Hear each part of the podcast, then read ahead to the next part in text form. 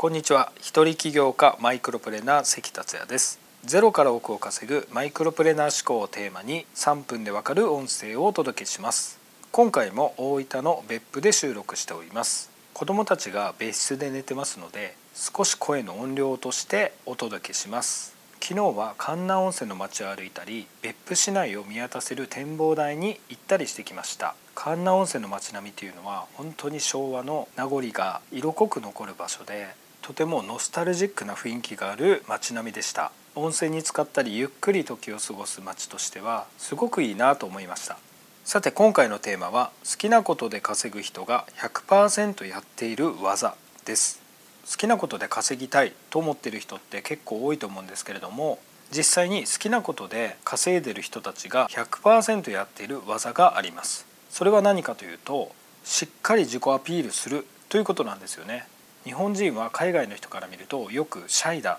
と言われたりするんですけれども実際自己アピールできる人っていうのが少ないなと僕も感じてます。僕自身も昔はそうだったんですけれども日本人のいかにも察してくれというようなものではやはりビジネスでは結果を出すというのが難しくなってくるんですよね。しっかり自己アピールしないと周りはあなたのことを分かってくれないですしあなたが何者なのかということも分からないままなんですね。あなたの凄さや特徴実績っていうのはやはりしっかり伝えないと分かりません。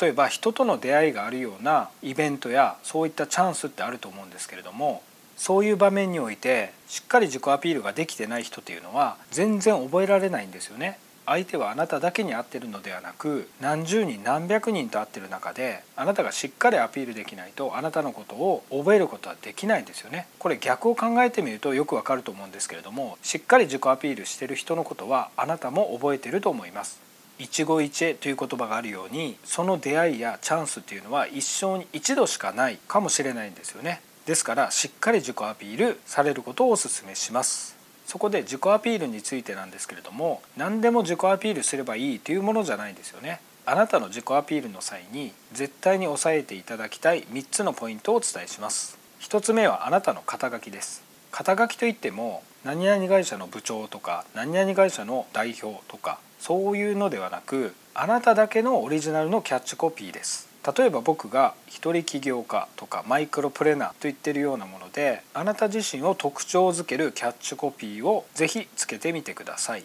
2つ目はあなたの実績や経歴強みです。あなたがこれまでどういうことをやってきたのかどういう実績を出したのかそしてどういった強みがあるのかです。そして3つ目はあなたがどういうことができるのかということです。あなたが会う人全てがあなたのビジネスのターゲットになるとは限りません。ただこの3つ目のあなたがどういうことができるのかということを伝えた時にあなたの相手がまさにターゲットだったらここであなたの自己アピールは成功することになります。できるだけ具体的にどういうことができるのかということをまとめられることをお勧めします。例えばウェブライター未経験者が3ヶ月から6ヶ月で月5万円稼ぐプロのウェブライターになれる。これは実際僕がウェブライター起業家塾としてやっている内容なんですけれどもこういったこととか年収1000万のセミナー講師を育ててるなどあなたが何をできるのかっていうのをぜひまとめてみてください。